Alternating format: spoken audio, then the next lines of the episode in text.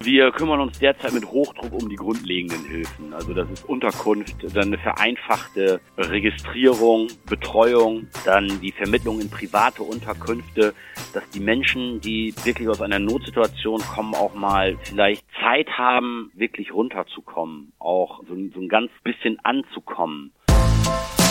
Kreis und Quer, der Podcast ihrer Mediengruppe Kreiszeitung.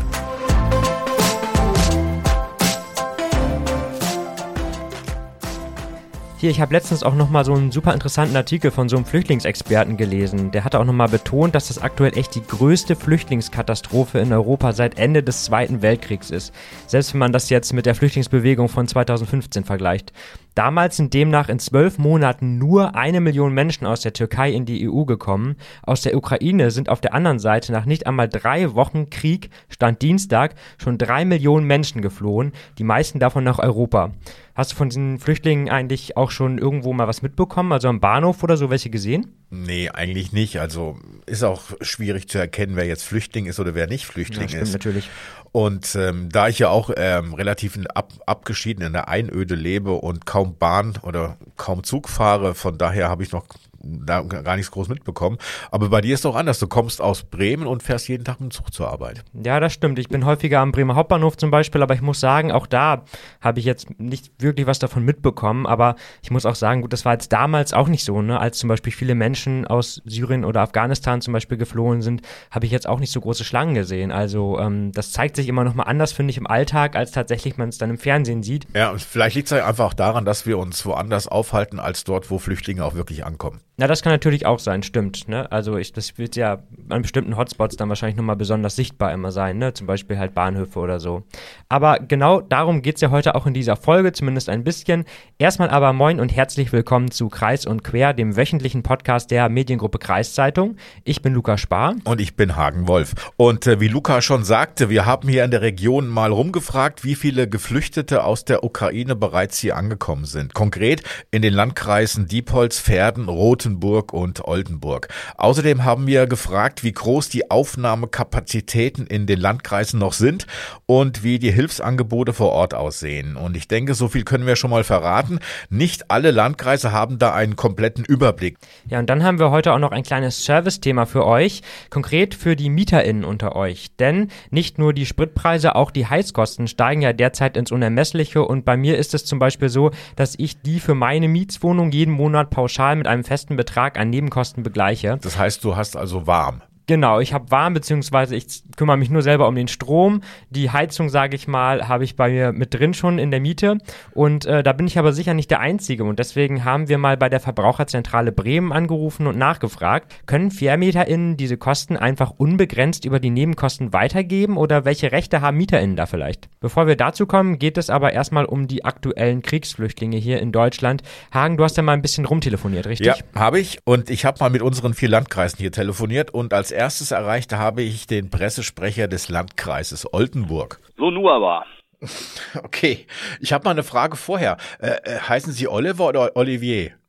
Oliver. Oliver, ich wusste jetzt nicht genau nach, nach dem äh, wohlklingenden Nachnamen, dachte ich, ähm, vielleicht hat das was. Ja, da haben sich meine Eltern damals, mein Vater, mein Vater ist ja Italiener und dann haben die sich wahrscheinlich gedacht, ach, zu dem italienischen Nachnamen, da kleben wir mal einen ganz klassischen, der auch nordeuropäisch passt. Ja, ganz wichtig, wenn man einen Podcast macht, wo ja hauptsächlich gesprochen wird, dass man auch genau weiß, wie der Gegenüber heißt. Das ist gut, dass du gefragt hast. Ja, und nachdem der Name von Herrn Oliver Gagliotti dann auch geklärt war, habe ich ihn mal gefragt, wie der Stand der Dinge in Sachen Geflüchtete aus der Ukraine gerade im Landkreis Oldenburg ist. Herr Gagliotti, wie viele UkrainerInnen sind denn bereits im Landkreis bei Ihnen angekommen? Also aktueller Stand, äh, den derzeitig heute, die neuen Zahlen, die haben wir noch nicht, weil derzeit noch Registrierungen laufen, aber eine seriöse Zahl, die wir nennen können, sind 232, wobei die Dunkelziffer vermutlich noch höher liegen wird. Wenn Sie Dunkelziffer ansprechen, wie hoch schätzen Sie die Dunkelziffer? Die ist schwer einzuschätzen. Also wir haben ja aufgerufen zur Registrierung von den Personen, die äh, über Privatinitiativen oder über private Kanäle äh, nach Deutschland gekommen sind und auch äh, registriert worden sind. Das waren äh, bis gestern 155 Personen. Dann haben wir 25 Personen als aus der Zuweisung von der Landesaufnahmebehörde bekommen.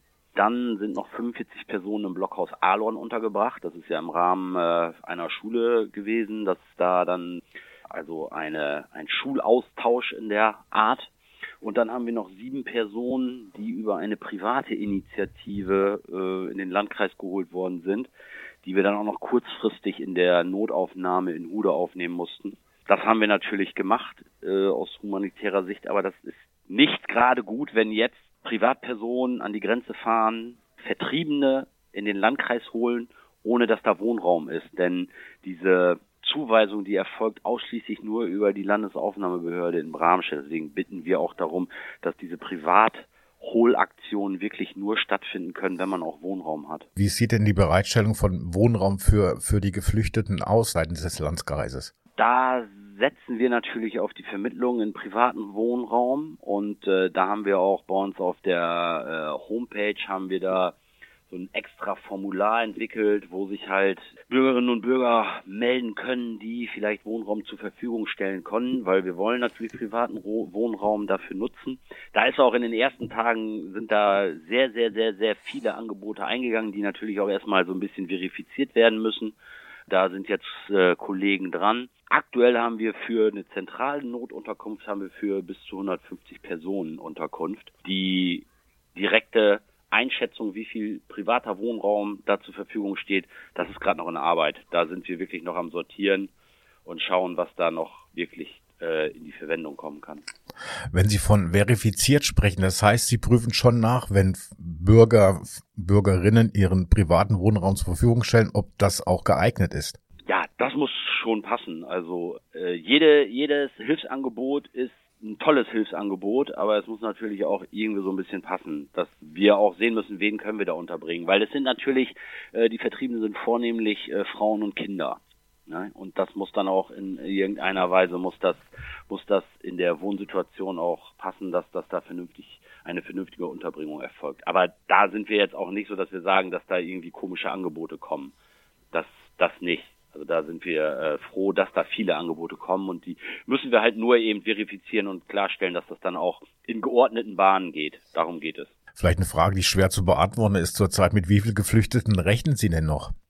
Das kann man gar nicht sagen. Also die, die Lage ist ja äh, sehr unklar. Wir, wir rechnen mit einer hohen Zuweisungsrate weil ähm, ich habe jetzt ein äh, Statement vom Ministerpräsidenten gesehen, wo gesagt wird, dass circa am Tag 2000 Vertriebene in Hannover ankommen und die dann auch noch bundesweit verteilt werden. Aber äh, die Zahlen steigen ja nun. Der Krieg in, in der Ukraine, der äh, es gibt überhaupt gar keine Nachrichten, dass das irgendwie ein, ein, ein Weg der Besserung ist. Die Menschen, die flüchten, verständlicherweise, Viele Stimmen gibt es, dass sie natürlich auch schnell zurück wollen, aber das zu beziffern in einer Zahl, mit wie viel wir rechnen, das kann man nicht sagen. Wie sehen denn die aktuellen Hilfsangebote des Landkreises für die Geflüchteten aus? Also wir kümmern uns derzeit mit Hochdruck um die grundlegenden Hilfen. Also das ist Unterkunft, dann eine vereinfachte Registrierung, Betreuung, dann die Vermittlung in private Unterkünfte, dass die Menschen, die wirklich aus einer Notsituation kommen, auch mal vielleicht Zeit haben, wirklich runterzukommen, auch so, so ein ganz bisschen anzukommen. Das ist natürlich schwer anzukommen in einer völlig fremden Welt, wenn man, wenn man hier überhaupt gar keine persönliche Beziehung irgendwohin hat. Ich sag mal, diejenigen, die über private Initiativen bei bekannten Verwandten untergekommen sind, die haben eine ganz andere Anlaufstelle. Wenn wir jetzt äh, die Personen, die uns über das die Landesaufnahmebehörde vermittelt oder zugewiesen bekommen, wenn wir die in private Unterkünfte vermitteln, dann muss, ist natürlich eine ganz andere Betreuung notwendig. Man muss halt schauen, wie die Leistungsgewährung ist bei Bedarf, also in, in dem sozialen Bereich, Sozialhilfe, Dolmetschertätigkeiten. Da muss man sehen, dass wir das Ehrenamt da einbinden, dass die Menschen äh, betreut werden, dann Sachspendenakquise. Die Vertriebenen, die müssen dann auch irgendwie den Zugang zu den Kleiderkammern haben. Dann geht es auch um den Status, den Impfstatus.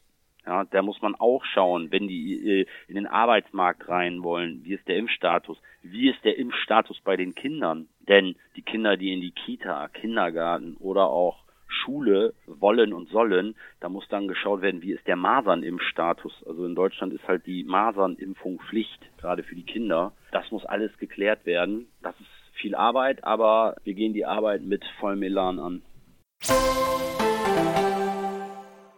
Okay, dann gehört ja doch nochmal einiges auch dazu zu dem ganzen Thema, aber der Landkreis Oldenburg scheint da ja auf jeden Fall gut unterwegs zu sein in der Hinsicht. Ja, scheint mal auch so. Und ähm, lass uns gleich zum nächsten Landkreis kommen. Ich habe mit dem Landkreis Pferden auch telefoniert und da habe ich sogar den Landrat erreicht und oh. ich wusste auch, wie er heißt, Peter Bohlmann. Herr Bohlmann, wie viele UkrainerInnen sind denn bereits im Landkreis Pferden angekommen? Also die exakte Zahl lässt sich nicht beziffern, weil ein Großteil der Geflüchteten bei Verwandten und Freunden untergekommen ist und von denen sich höchstwahrscheinlich noch nicht alle bei den Meldebehörden gemeldet haben. Mit Stand vom 16. März sind 225 Ukrainerinnen und Ukrainer offiziell im Landkreis Pferden registriert. Und davon wurden 80 Personen dem Landkreis als Flüchtlinge direkt vom Land Niedersachsen bzw. dem Bund zugewiesen. Die verbleibenden Personen haben sich bei den Meldeämtern der Städte und Gemeinden gemeldet und zusätzlich sind dem Landkreis Pferden rund 90 weitere Personen bekannt, die ebenfalls allerdings nicht registriert sind. Für diese Personen, die nicht registriert sind, erfolgt dann noch eine Registrierung oder kann man auch sich hier aufhalten, ohne registriert zu sein? Also Ukrainerinnen und Ukrainer können sich 90 Tage als Gäste hier in der Bundesrepublik Deutschland aufhalten können dann allerdings, wenn sie diesen Status haben oder behalten wollen, keine Sozialleistungen beantragen bzw. keine Unterstützungsbedarfe anmelden. Also von daher gehen wir davon aus, dass wenn die Unterbringung bei den Verwandten enden soll, beziehungsweise die dann also auch nicht mehr bereit sind, dann also auch dann tatsächlich also diesen Gaststatus dann auch zu finanzieren, dass dann Leistungen auf der Grundlage des Asylbewerberleistungsgesetzes dann auch beantragt werden und dieses setzt dann eine Registrierung voraus. Sie haben die Unterbringung gerade angesprochen. Viele Kommunen setzen gerade auf die Bereitstellung von privatem Wohnraum für die ähm, Flüchtlinge. Gibt es ähm, auch öffentliche Erstaufnahmestellen bei Ihnen im Landkreis? Und wenn ja, wie viele Geflüchtete könnten dort unterkommen?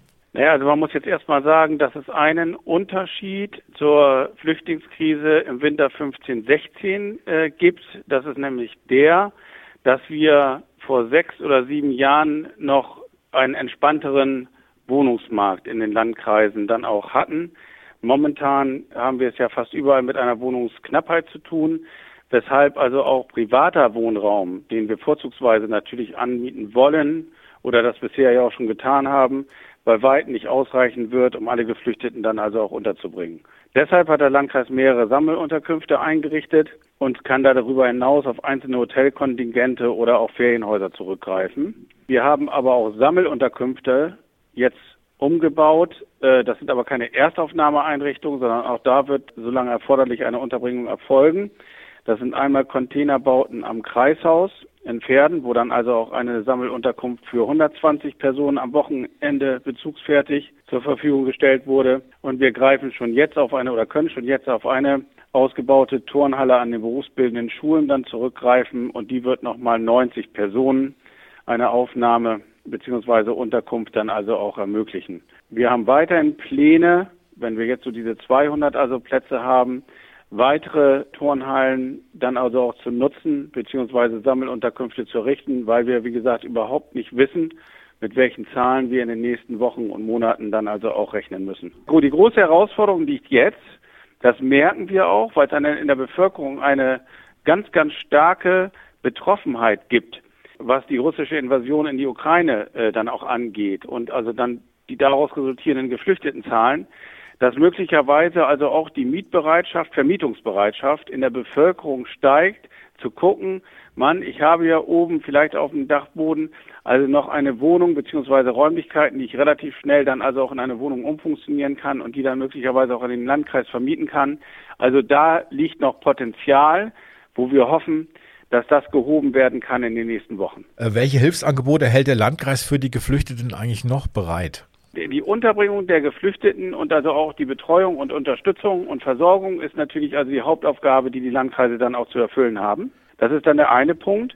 Und wir haben natürlich aber auch als Städte, Gemeinden und auch Landkreise ganz stark im Fokus, wie sich das denn beispielsweise der Zuzug jetzt auswirken wird auf unsere Kindergärten oder auch unsere Schulen. Da versuchen wir natürlich dann auch alles möglich zu machen, dass dann also auch tatsächlich Kinder dann aus dem Kindergarten beziehungsweise dann die Schule also wenn sie auch dann aus anderen Ländern kommen, besuchen können. Und dann gibt es eben halt weitere Punkte. Das beginnt also auch bei der Unterstützung durch öffentlich geförderte Beschäftigung oder durch Arbeitsvermittlung oder dann auch andere Hilfestellungen, die erforderlich sind, damit also auch hier der Aufenthalt in der Bundesrepublik Deutschland so gut wie möglich gestaltet werden kann.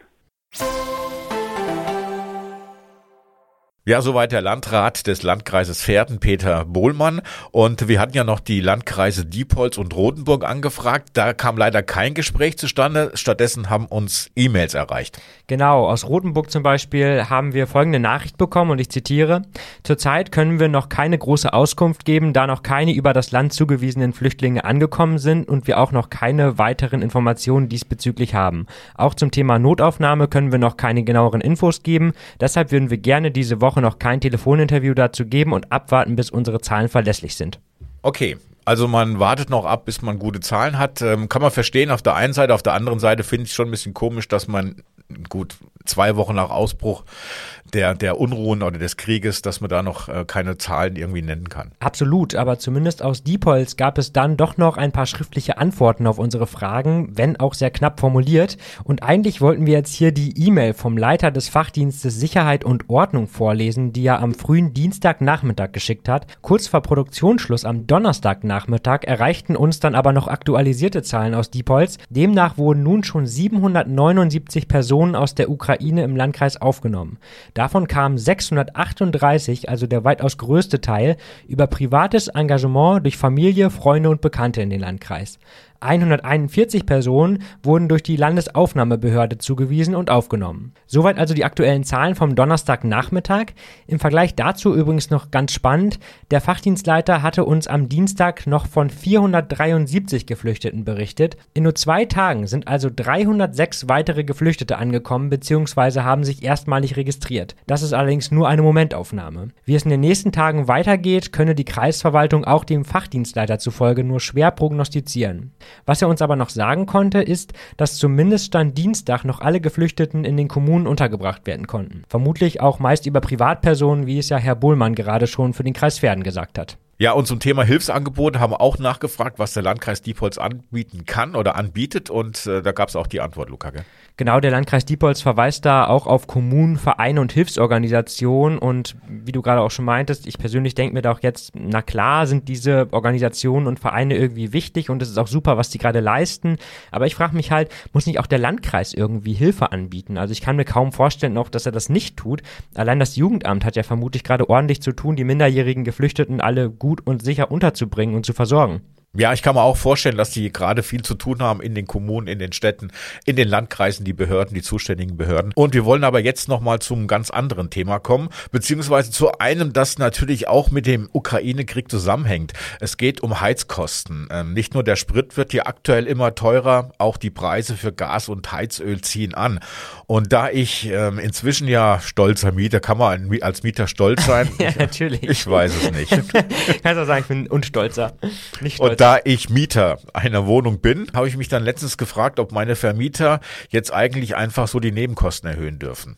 Ja, und weil ich als ebenfalls stolzer Mieter Hagen diese Frage auch nicht beantworten konnte, hat er einfach mal bei der Verbraucherzentrale Bremen angerufen und dafür uns alle mehr Licht ins Dunkle gebracht. Ich habe telefoniert mit der Verbraucherzentrale in Bremen und zwar mit Inse Even. Oh, das und ist aber auch ein ungewöhnlicher Name. Ja, das Wer stimmt. Ist die Inse Even? Frau Inse Even, ja, äh, okay. ist ein ungewöhnlicher Name und ganz wichtig, wie ich vorhin schon erklärt habe, immer schön nachfragen, wie der Gesprächspartner, die Gesprächspartnerin heißt. Da hätte ich auch nochmal nachgefragt. Hätte ich also nicht gewusst, wer der Name kommt. Aber wir sind gespannt, was sie zu sagen hat. Du hast mit ihr gesprochen? Ja. Die Energiekosten sind stark gestiegen in den letzten Wochen. Wie sieht's denn damit aus, wenn die Vermieter nun die Nebenkosten erhöhen, weil diese Energiekosten so stark gestiegen sind? Dürfen die das einfach so machen? Ja und nein. Es ist so, dass es zu den Sorgfaltspflichten eines Vermieters gehört, dass die Nebenkosten immer dem aktuellen Bedarf auch angepasst werden. Also ein Beispiel. Sie haben in der letzten Heizkostenabrechnung oder Betriebskostenabrechnung eine Nachzahlung von 400 Euro gehabt. Dann soll natürlich der Vermieter dafür Sorge tragen, dass das zukünftig nicht passiert. nutzt der Mieter oder ist er weiterhin bei diesem Heizverhalten der Mieter, muss er ja das nächste Mal bei gleichbleibender Nebenkostenpauschale, Betriebskostenpauschale wieder nachzahlen. Um das zu verhindern, muss sie so oder so also angepasst werden. Jetzt kommen die höheren Kosten dazu, die wir natürlich nicht genau beziffern können. Und das heißt, jeder Mieter, jede Mieterin sollte auf jeden Fall sich ein kleines Polster zurücklegen, um dann diesen Erhöhungen auch noch gerecht werden zu können. Wie erfolgt diese Anpassung? Muss, müssen die Mieter dann schriftlich informiert werden und kann das auch rückwirkend passieren? Äh, rückwirkend auf gar keinen Fall, sondern immer für die Zukunft. Und in der Regel passiert diese Anpassung der Kosten mit der Zusendung der Jahresabrechnung. Äh, also die Verbraucher und Verbraucherinnen erhalten die Jahresabrechnung, die Betriebskostenabrechnung. Da ist im schlimmsten Fall jetzt eine Nachzahlung drin. Also wird genau ermittelt, wie zukünftig die monatliche Pauschale sein muss. Nichtsdestotrotz gibt es natürlich viele Mieter und Mieterinnen, die sagen, ups, jetzt kann ich mir aber diese Wohnung nicht mehr leisten. Und das äh, hat zur Folge, dass man wirklich mal genau prüfen muss, ist diese Erhöhung, die jetzt vorgesehen äh, ist, wirklich berechtigt? Wie sieht die Sache eigentlich en Detail aus? Also wirklich äh, Punkt für Punkt. Was wären die Gründe für eine nicht berechtigte Erhöhung? Zum Beispiel ähm, sind in der Betriebskosten, und das ähm, meint jetzt nicht die Heizkostenabrechnung alleine, vielleicht sind in der Betriebskostenabrechnung Positionen drin versteckt, die gar nicht mit abgerechnet werden dürfen und die jetzt zu einer Erhöhung der monatlichen Pauschale führen. Also auf jeden Fall erstmal die Betriebskosten per se überprüfen und an das Thema Heizkosten, was wird denn dort eigentlich genau abgerechnet? Also wir haben immer wieder äh, Probleme mit Heizkostenabrechnungen, weil in den Heizkostenabrechnungen sich Fehler verbergen können, wie zum Beispiel, dass die Quadratmeter der Wohnung gar nicht die sind, äh, die in ihrem Mietvertrag drinstehen oder die vereinbart sind. Und äh, das hat dann immer durchgängig einen weiteren Fehler zur Folge. Es gibt ja vielleicht auch Mieter, die bezahlen, ich sag mal, eine Pauschale für die Miet, für die Mietwohnung, also inklusive Nebenkosten 500 Euro im Monat. Sind die auch von der Erhöhung der Nebenkosten betroffen und wann müssen die benachrichtigt werden, dass sich die Miete dann, die Pauschalmiete erhöht aufgrund der höheren Nebenkosten? Die Rede ist ja von der Warmmiete dann, also da sind dann alle Kosten drin enthalten und es gibt keine detaillierte Auflistung am Jahresende mit einer Nachzahlung. Ich gehe davon aus, dass die Vermieter relativ frühzeitig sagen, die Warmmiete ist so nicht mehr zu tragen. Der Vermieter muss das sehr gut begründen, warum das so nicht mehr möglich ist äh, und wird dann diese Warmmieten anpassen. Ähm, da sollten auf jeden Fall immer Mietrechtsorganisationen einmal mitbefragt werden, wenn das der Fall ist, in welcher Höhe erhöht werden darf äh, und in welchem Zeitraster erhöht werden darf. Angenommen, man kann die monatlichen Abschläge jetzt nicht mehr, nicht mehr bezahlen, was die Nebenkostenrechnung betrifft. Kann man auch Ratenzahlung vereinbaren? Ist das möglich? Muss das der Vermieter dann auch äh, akzeptieren?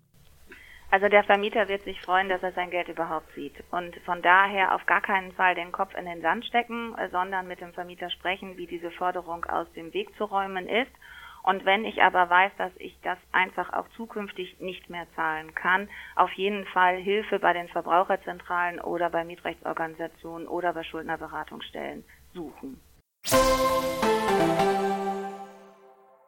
Okay, also um das nochmal klarzustellen, wer am Ende des Jahres eine Nebenkostenabrechnung bekommt, muss dieses Jahr vermutlich mit Nachzahlung rechnen. Und wer eine All-Inclusive Warmiete zahlt, also keine separate Nebenkostenabrechnung hat, auf den könnte in Zukunft eine Mieterhöhung zukommen. So kann man es, glaube ich, auch ausdrücken, ja. Okay, und zu welcher Gruppe jetzt gehörst du von den beiden?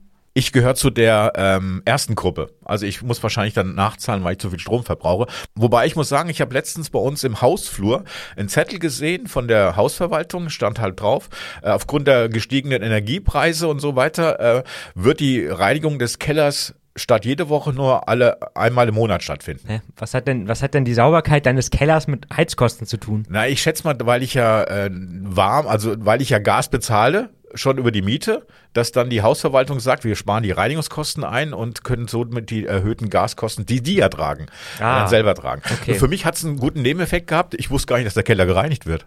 Auch gut, der ist immer von, von sich aus so sauber. Nee, ich, hab, ich war ja, ich war, äh, ganz ehrlich, ich habe das nicht gewusst. Ich lese den Mietvertrag auch nicht so groß durch, okay. sondern ich habe dann immer alle paar Wochen den, selber, den Keller selber mal durchgewischt, ah, weil ja. ich gedacht habe, es müssen die Mieter auch, warten. Du hättest auch einfach mal ein bisschen Dreck hinstreuen können und mal gucken, ob der auf magische Art und Weise verschwindet. Nein, ich habe gesagt, ich wollte ein guter Mieter sein und reinigen ein bisschen. Okay. Und wenn die das mit dem Treppenhaus genauso machen, dann spare ich mir noch mehr Arbeit in Zukunft. Ja, dann gibt's ja gute Nachrichten auch für dich. Du musst jetzt nur noch halb so viel putzen im Keller.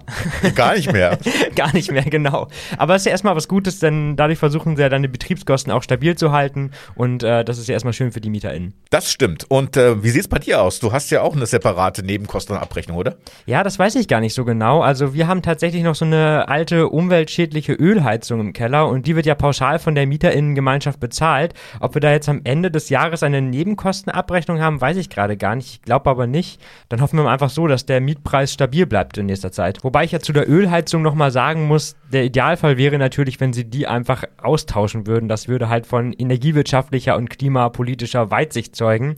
Naja, komplexes Thema das Ganze auf jeden Fall. Damit hast du wahrscheinlich auch nicht gerechnet, als du das Thema vorgeschlagen hast hier, oder? Nee, ehrlich gesagt auch nicht, weil, ähm, wie gesagt, ich habe mich eigentlich vorher nie groß um Miete und sowas gekümmert. Und ähm, jetzt denke ich, das ist, da hängt doch sehr viel mehr dran, als einfach nur eine Unterschrift auf einen Vertrag zu setzen. Ja, das ist doch sehr gut, dass wir uns dann heute damit beschäftigt haben und dass wir auch das, ja, wie ich fand, sehr interessante Interview mit der Verbraucherzentrale gehört haben, weil wir hoffen, ihr seid jetzt mitgekommen bei dem ganzen komplexen Thema, weil jetzt sind wir nämlich auch schon am Ende dieser Folge angekommen. Ja, wir hoffen, euch da draußen hat's gefallen. Lasst uns gerne einen Like oder einen Kommentar für diese Folge da oder schreibt uns eine Mail an podcast.kreiszeitung.de. Ja, und am nächsten Dienstag geht's ja auch schon dann wieder weiter mit Aktiv im Archiv. Also bis dahin und macht's gut. Macht's gut. Ciao.